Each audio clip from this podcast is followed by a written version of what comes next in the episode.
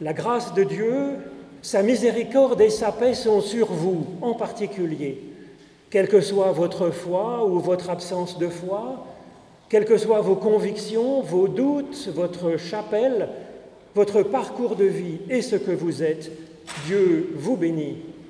Et vous êtes une bénédiction, vous qui êtes là, venus ce matin. Effectivement, c'est une force et c'est une joie de se rassembler ainsi pour célébrer notre Dieu et pour s'ouvrir à ce qu'il désire nous apporter avec ardeur en ce jour. Grand bienvenue, merci d'être là. Et nous faisons place à la louange avec Gabriel.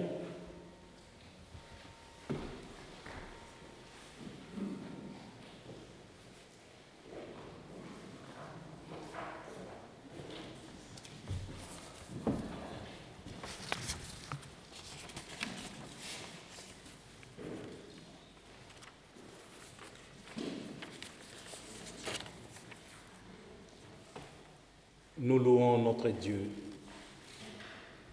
C'est par la prière de Francine que je vous invite à faire monter toutes nos prières de reconnaissance, toutes nos prières de louange à celui de qui tout vient et à qui tout appartient, notre Dieu. Christ, lumière du monde, parole profonde, tu es la joie qui relève la vie, qui passe l'ombre, la force du, pape suivant. Tu es la racine et l'appel, l'encre et le large, la terre promise et le voyage. Viens guérir nos somnolences et nous réveiller de nos absences. Christ, lumière du monde, parole profonde, dans la paille de jour, dans les failles de l'amour, dans tout ce qui est lourd. Sauvons-nous la louange qui nous met debout. Christ, lumière du monde, parole profonde, en toi nous recevons la vie, le mouvement et l'être. Tiens-nous à jamais en ta présence où tout prend sens et traverse-nous du souffle où tout détresse devient promesse. Christ, lumière du monde, parole profonde, que ta paix nous inonde. Amen.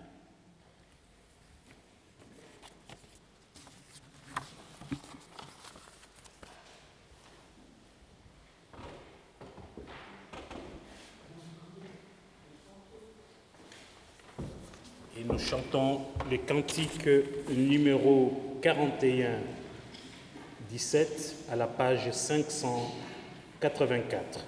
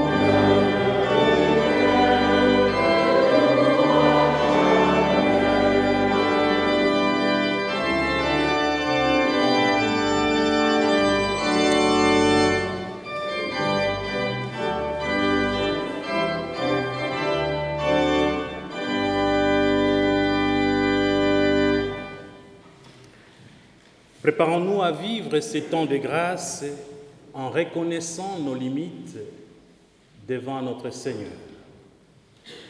L'apôtre Paul, quand il est arrivé à l'aéropage, n'a pas eu peur de s'ouvrir à la rencontre d'autres humains qui partagent notre humanité et nos questionnements existentiels, même s'ils apportent d'autres réponses à cette question spirituelle. Alors, en toute humilité, présentons-nous devant Dieu. Pour toutes les fois où nous avons cru être détenteurs de la vérité, où nous avons failli par notre inertie missionnaire et notre manque d'ouverture, d'accueil des autres, Seigneur, viens à notre aide.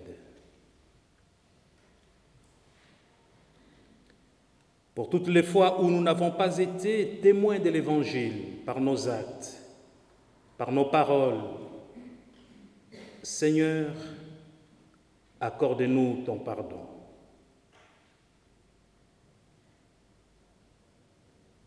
Pour toutes les fois où nous avons même régné notre foi au ressuscité, Seigneur, prends pitié.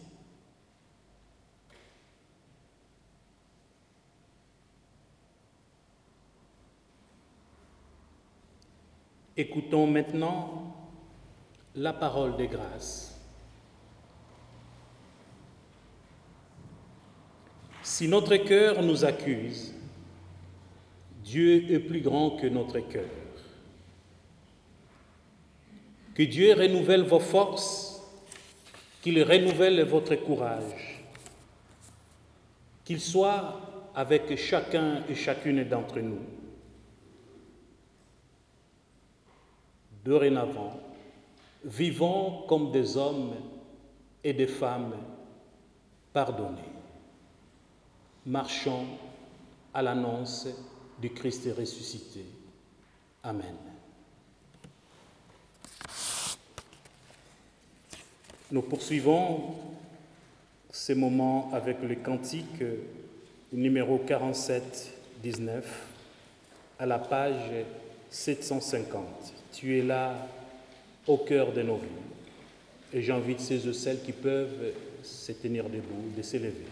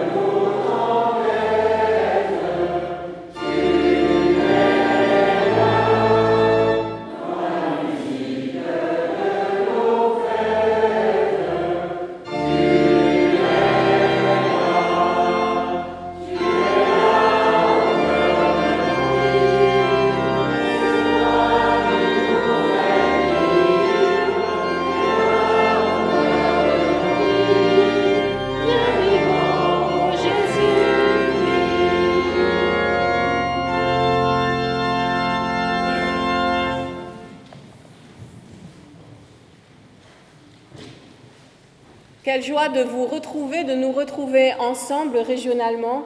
Et c'est aussi ensemble que nous nous unissons dans la prière d'illumination avant d'entendre les Écritures afin qu'elles deviennent pour nous paroles de vie.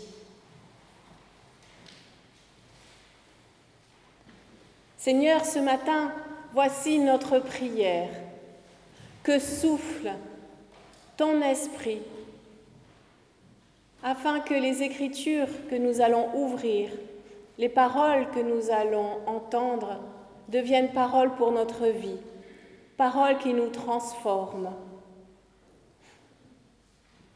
Oui, sois le Seigneur de nos vies, sois le Seigneur de nos cœurs, de nos pensées, de nos âmes, que désormais souffle ton esprit. Amen. La lecture pour ce matin, choisie par Marc, se trouve dans le livre des Actes au chapitre 17, les versets 16 à 28. Paul et les philosophes à Athènes. Tandis que Paul les attendait à Athènes, il avait l'âme bouleversée de voir cette ville pleine d'idoles. Il adressait donc la parole dans la synagogue aux Juifs et aux adorateurs de Dieu, et chaque jour sur la place publique à tout venant. Il y avait même des philosophes épicuriens et stoïciens qui s'entretenaient avec lui. Certains disaient que veut donc dire ce qu'il exprime? Et d'autres, ce doit être un prédicateur de divinité étrangère. Paul annonçait en effet Jésus et la résurrection. Ils mirent donc la main sur lui pour le conduire devant l'aéropage. Pourrions-nous savoir, disait-il, quelle est cette nouvelle doctrine que tu exposes? En effet, tu nous rabats les oreilles de propos étranges et nous voudrions bien savoir ce qu'ils veulent dire. Il faut dire que tous les habitants d'Athènes et tous les étrangers en résidence passaient le meilleur de leur temps à raconter ou à écouter les dernières nouveautés. Debout, au milieu de l'aéropage, Paul prit la parole. Athéniens, je vous considère à tous égards comme des hommes presque trop religieux. Quand je parcours vos rues, mon regard se porte en effet souvent sur vos monuments sacrés et j'ai découvert, entre autres, un hôtel qui portait cette inscription Au Dieu inconnu. Ce que vous vénérez ainsi sans le connaître, c'est ce que je viens moi vous annoncer. Le Dieu qui a créé l'univers et tout ce qui s'y trouve, lui qui est le Seigneur du ciel et de la terre, n'habite pas des temples construits par la main des hommes, et son service non plus ne demande pas de mains humaines, comme s'il avait besoin de quelque chose. Lui qui donne à tous la vie et le souffle et tout le reste. À partir d'un seul homme, il a créé tous les peuples pour habiter toute la surface de la terre. Il a défini des temps fixes et tracé les limites de l'habitat des hommes. C'était pour qu'il cherche Dieu. Peut-être pourrait-il le découvrir en tâtonnant, lui qui en réalité n'est pas loin de chacun d'entre nous. Car c'est en lui que nous avons la vie le mouvement et l'être. Et comme l'ont dit certains de vos poètes, car nous sommes de sa descendance. Seigneur, ta parole est la vérité, sanctifie-nous par ta vérité. Amen.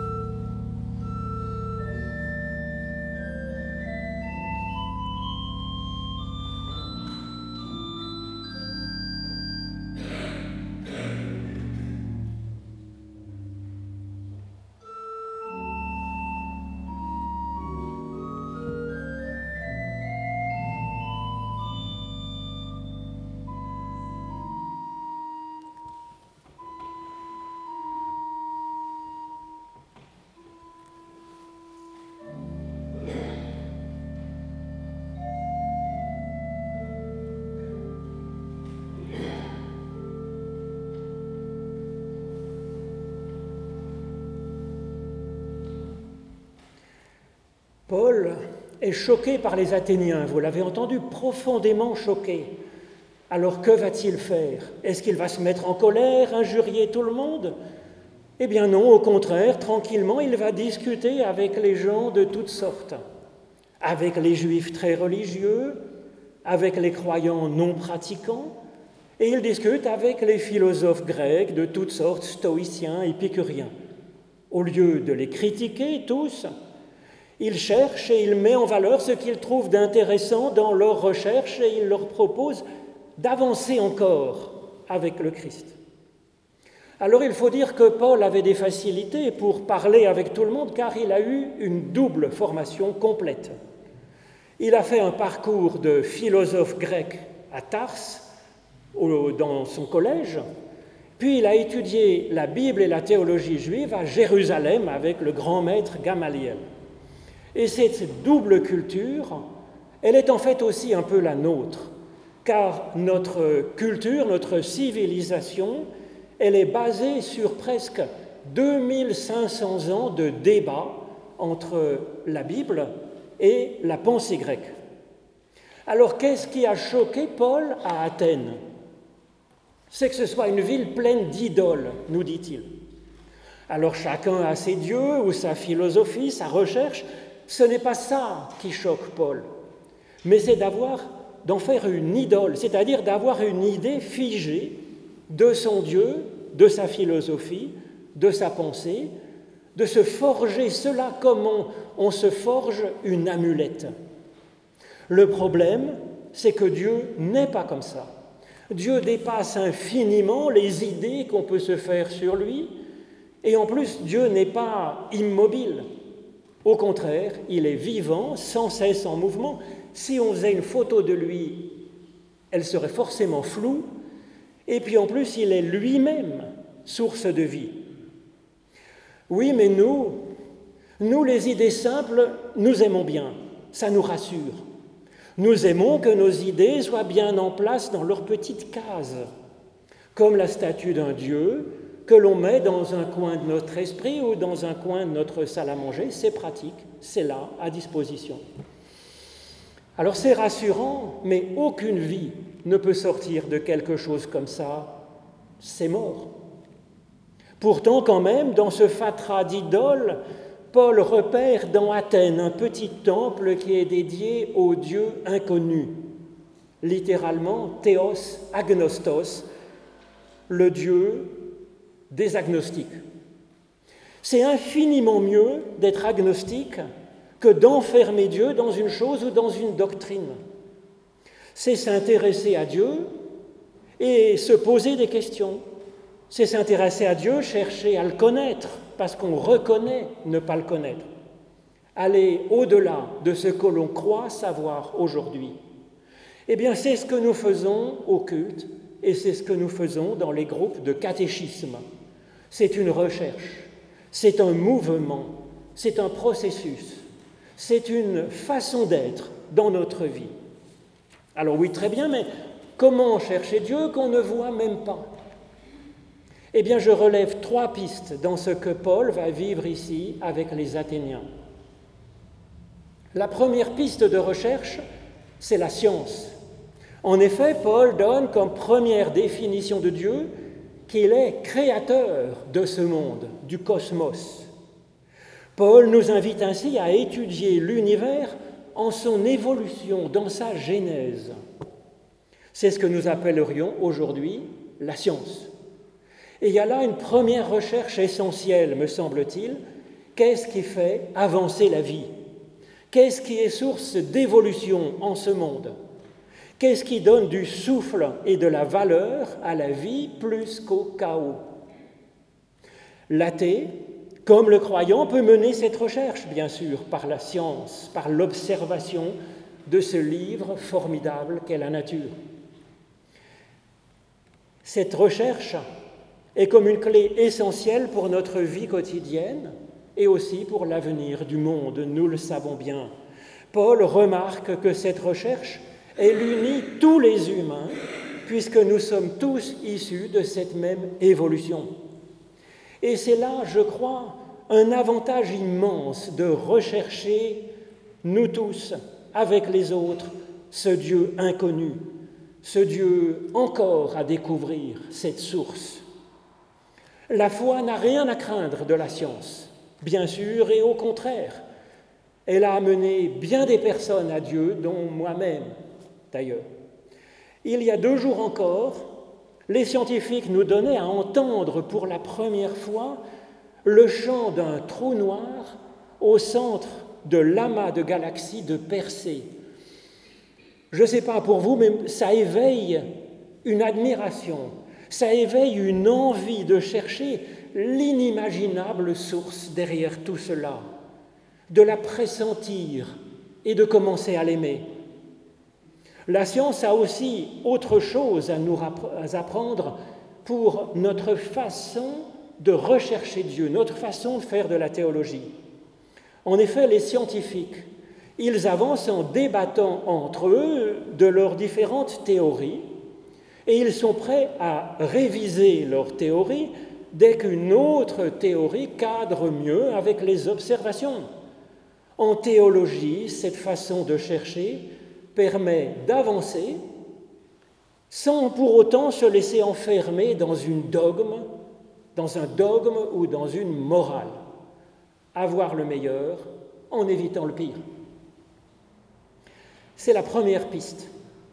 La deuxième piste que nous propose l'apôtre Paul pour chercher Dieu, c'est de le chercher par notre propre expérience directe. Mais comment serait-il possible de découvrir Dieu directement puisqu'il est au-delà des trous noirs, des galaxies et même hors de cet univers? Eh bien, nous le découvrons, nous le cherchons comme à tâtons, nous dit l'apôtre Paul, comme si nous ne pouvions le voir, d'accord, mais que nous pouvions le toucher de la main. Il est à portée de notre main.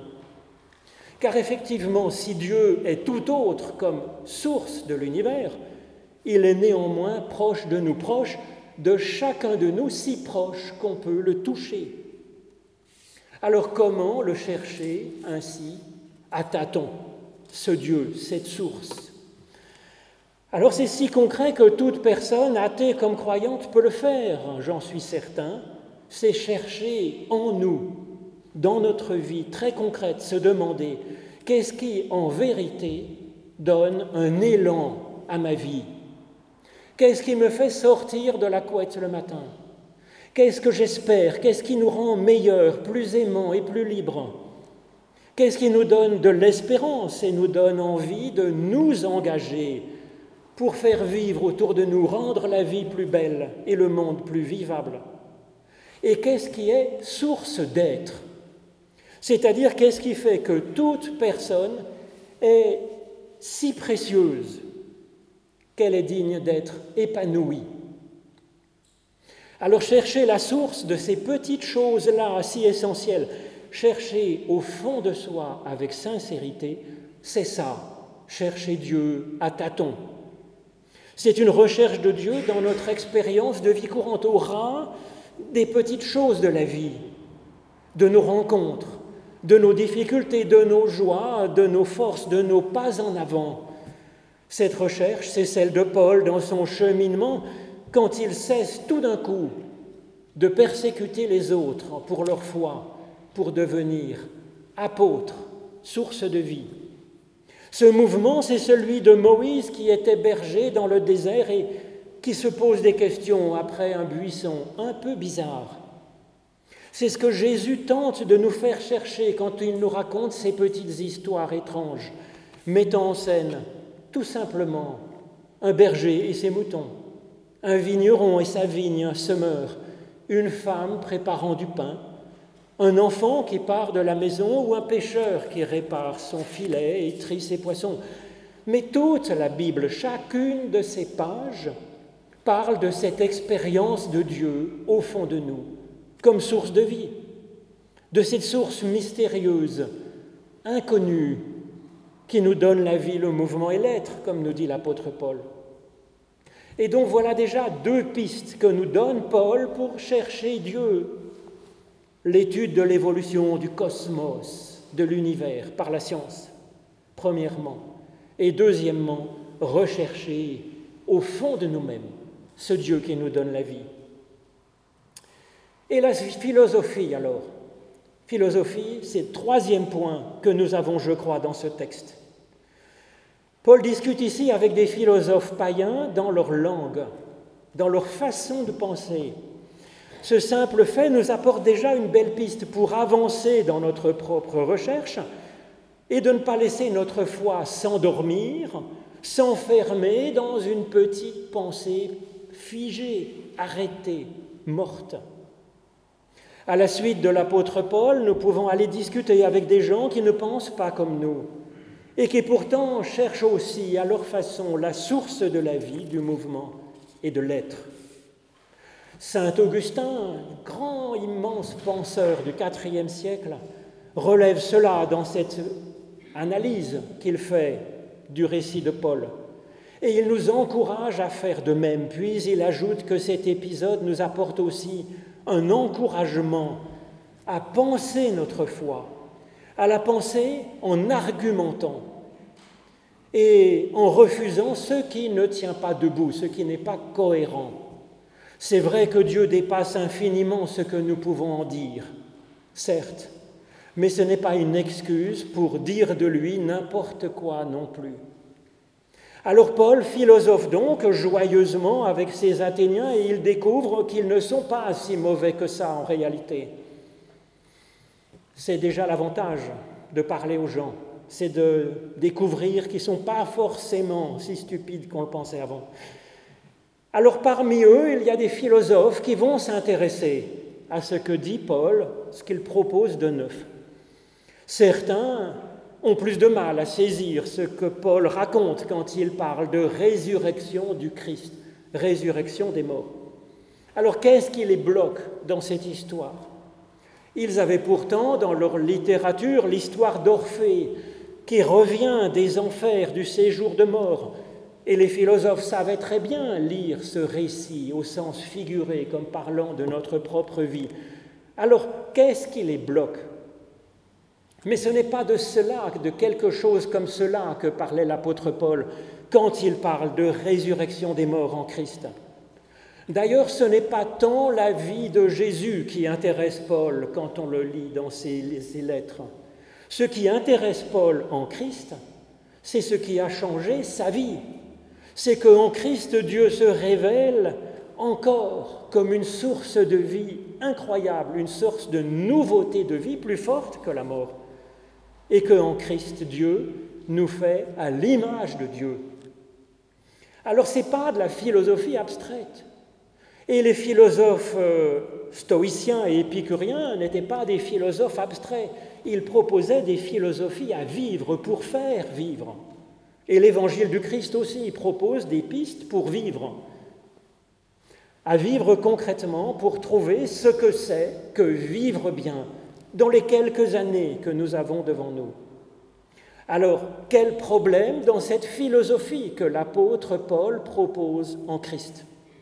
C'est que certaines écoles de philosophie avaient une vision des dieux et une vision de la vie bonne, de l'idéal de la vie humaine, comme le fait d'être en paix, le fait d'être zen, immobile, de n'avoir plus aucun désir insatisfait, plus de changement à vivre comme si notre âme était comme l'eau d'un étang un jour où il n'y a pas un souffle de vent, pas une ride sur la surface de l'étang.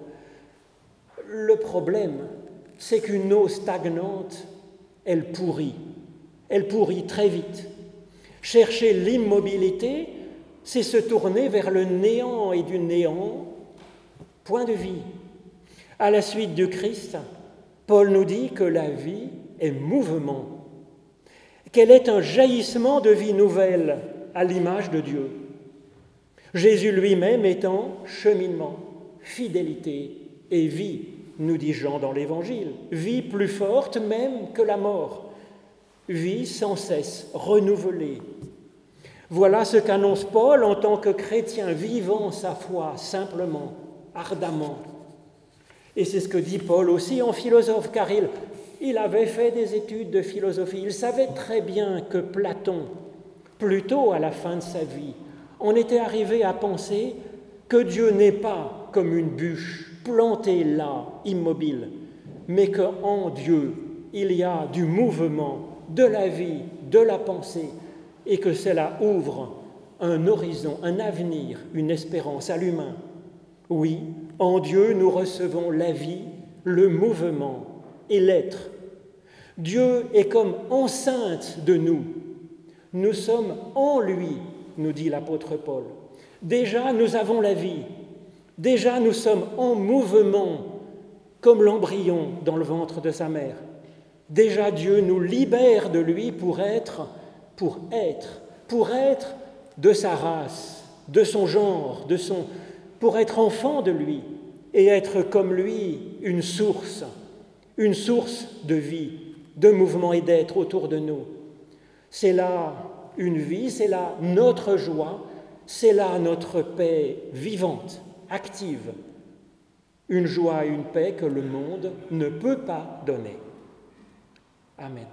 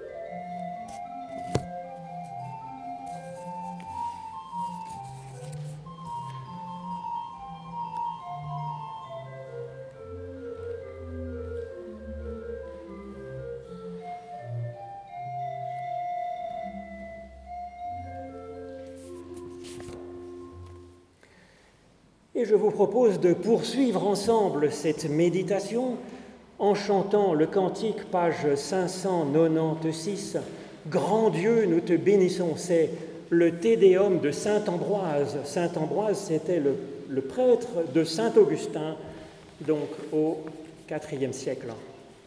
Je vous propose de chanter la première et les deux dernières strophes.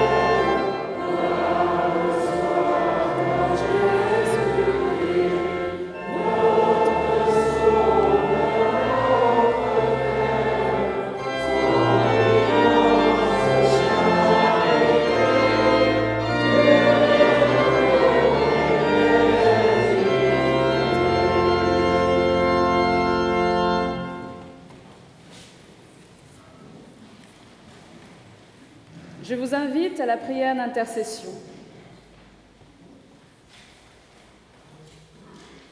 Père éternel, merci pour ta parole.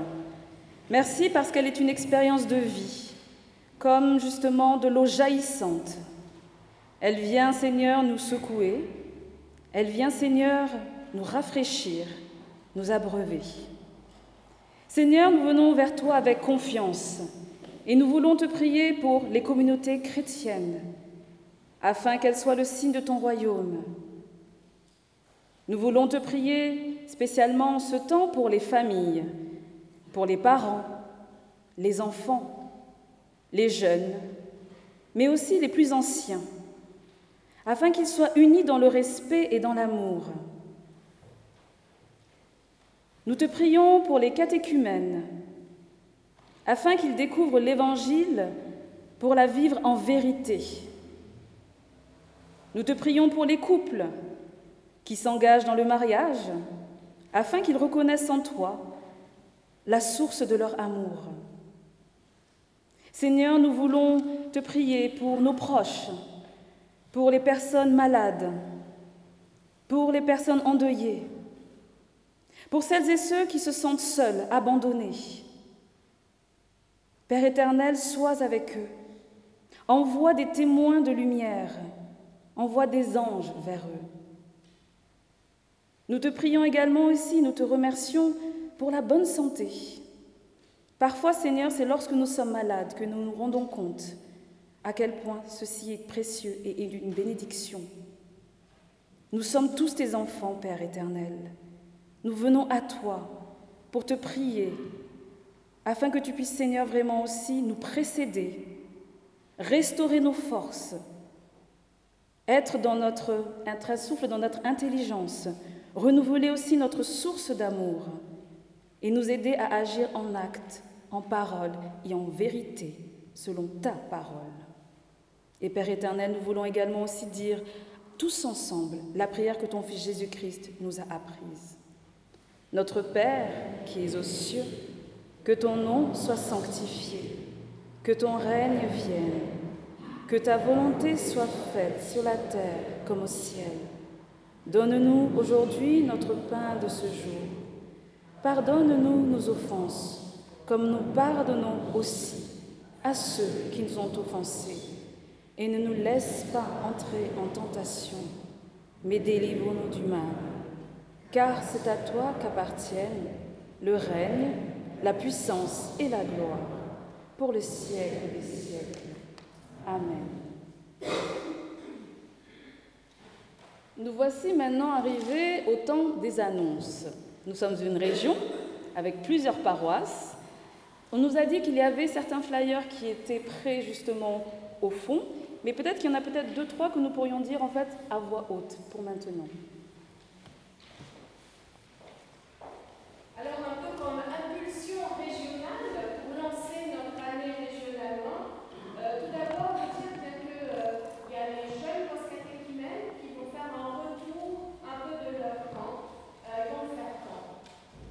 Juste après.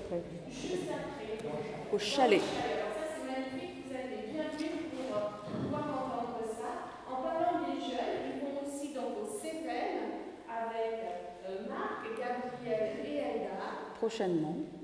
Au temps du jeune voix, avec des jeunes de Versoix. Ça c'est magnifique. Et nous-mêmes avec Marie-Laure et un groupe de, du 25, à peu près 25 paroissiens de la région, nous partons dans les Cévennes le week-end prochain pour vivre l'Assemblée du désert, le culte sur la Saint-Barthélemy. Je crois que c'est l'actualité puisque Michel a une magnifique conférence sur cela ce mercredi. Donc, euh, quelle chance. Et puis, il y a aussi le flyer pour les deux cultes cathé en France semi-régional, semi-régionaux, le 25 septembre, les cultes de tous âges, à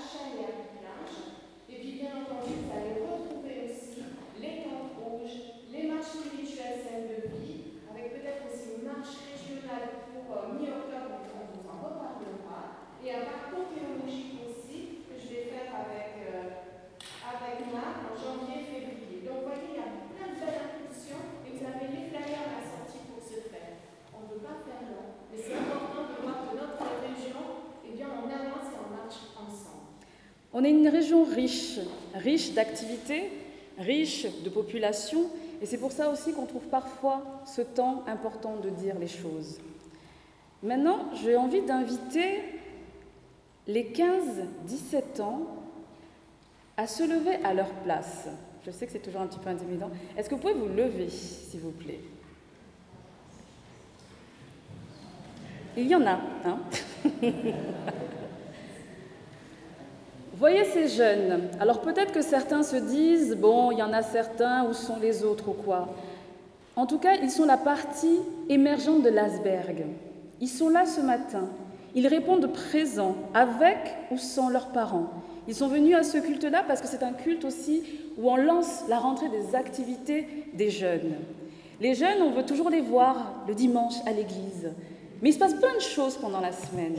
Ils ont leurs cours, ils ont leur activité, sport, musique, et ils viennent aussi au caté, avec plus ou moins, on va dire, de l'entrain, mais en tout cas, ce qui est sûr, c'est qu'ils se retrouvent ensemble. Certains partent en voyage pendant quelques années, on reste en communication avec eux. Certains sont là toute l'année, mais moi j'ai un appel pour vous sincère de prier pour les jeunes actuellement. L'Église, c'est un des lieux où l'Évangile est prêché. C'est le lieu où nous nous appuyons sur la parole du Seigneur, sur la Bible, quelle que soit la version, quels que soient nos goûts. Le fait est que ces jeunes-là, on les appelle, ils sont appelés, mais nous sommes tous aussi appelés à témoigner de notre foi, que ce soit dans les familles, que ce soit nous à l'Église, dans la communauté avec les pasteurs, les animateurs, et bien au-delà. Nous avons notre part mais notre part la plus importante, c'est surtout le témoignage et la prière. Ne sous-estimez pas la prière que vous avez pour prier pour eux, pour leur cheminement, pour ce qu'ils vivent, pour les tentations, dirons-nous, pour tout ce qui se passe autour d'eux et qui fait que l'évangile peut être ringard, peut être encore d'actualité, ou c'est juste de la philosophie, c'est juste des dogmes. Nous savons que l'évangile, c'est quelque chose que l'on vit. C'est une réalité, une expérience de vie qui nous fait bouger et qui a du sens pour nous. Et ces jeunes-là répondent à cet appel-là. Alors continuons de prier pour eux. Continuons vraiment d'intercéder parce que eux aussi sont des témoins là où ils sont, dans les écoles, dans les cycles et collèges. Ce n'est pas simple. Nous, nous sommes adultes, on a déjà vécu certaines choses. Eux sont en train de le vivre actuellement. Alors merci déjà à vous d'être présents. Merci d'avoir répondu à l'appel, de vous être levés. Merci aussi parce que nous avons cheminé tous ensemble, avec Marc, Gabriel, moi-même, tout au long de l'année et des autres années. Il y en aura d'autres encore de pasteurs, il y aura d'autres témoins comme vous. Et aujourd'hui, on devait faire une remise de Bible. Mais vous savez aussi qu'avec les circonstances actuelles, des fois, quand on fait des commandes, ça prend un peu plus de temps. Donc, on a été un petit peu dans ce sujet-là, choisir aussi quelle version. En tout cas, elles recevront pour ceux et celles qui commencent la Bible lors des sessions mais surtout, en fait, ils rejoindront tout le reste des groupes. Et nous sommes en fait sur la région actuellement une vingtaine, 25 jeunes, en tout cas, qui sont là actifs à Anières-Vesna, à Chêne, à Colonie Vandov-Choulet. Voilà, ça c'est une réalité. Merci beaucoup, je vous ai demandé de vous, de vous lever, vous pouvez vous asseoir. Mais ça c'est une partie émergente. Alors peut-être que l'Église n'est plus comme avant, mais en tout cas, eux répondent à l'appel avec vous, avec nous. Alors continuons de prier pour eux. Je vous ai dit que l'Église était riche, mais elle a aussi besoin de dons. Donc c'est maintenant le temps de l'offrande. Et nous allons chanter en même temps à ce moment-là, justement, le numéro 3515 dans la page 488. Viens, Esprit de sainteté, viens, Esprit de lumière. Les strophes 1, 3, 5 et 6. Donnez avec générosité et avec amour.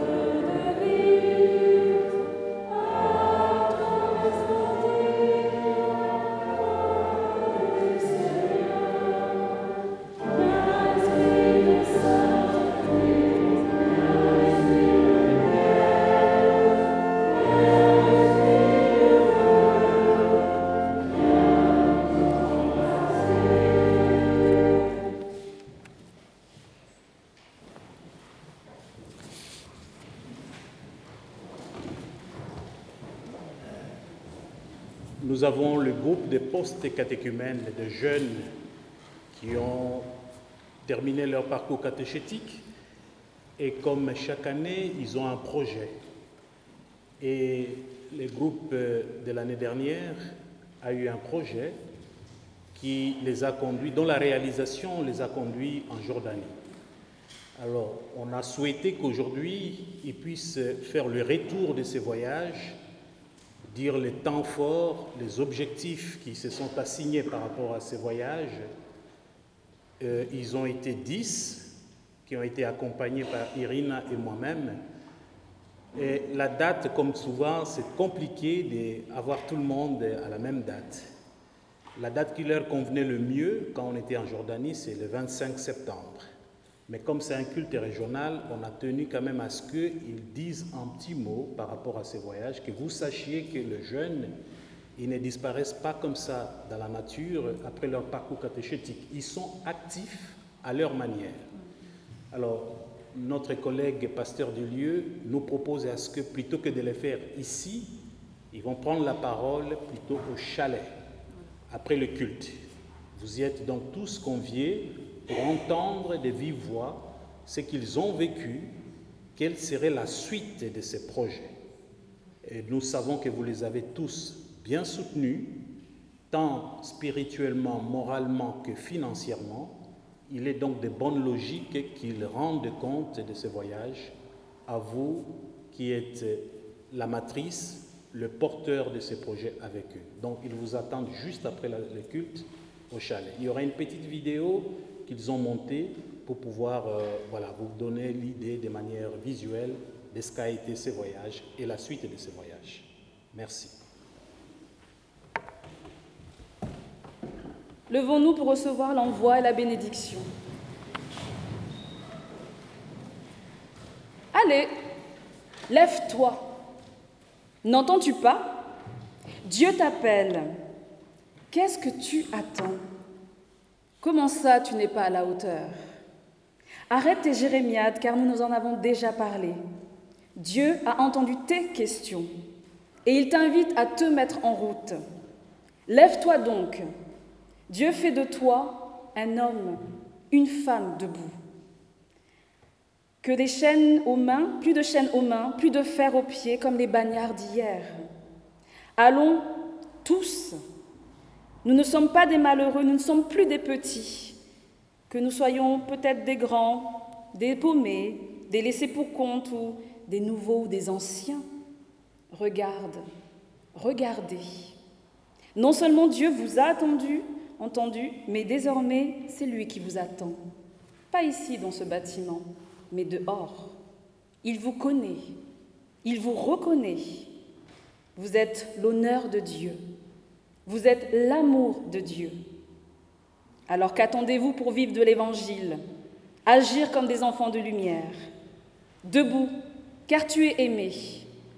Le Seigneur de la paix vous donne lui-même sa paix, en tout temps et de toute manière. Va avec la force que tu as. Amen.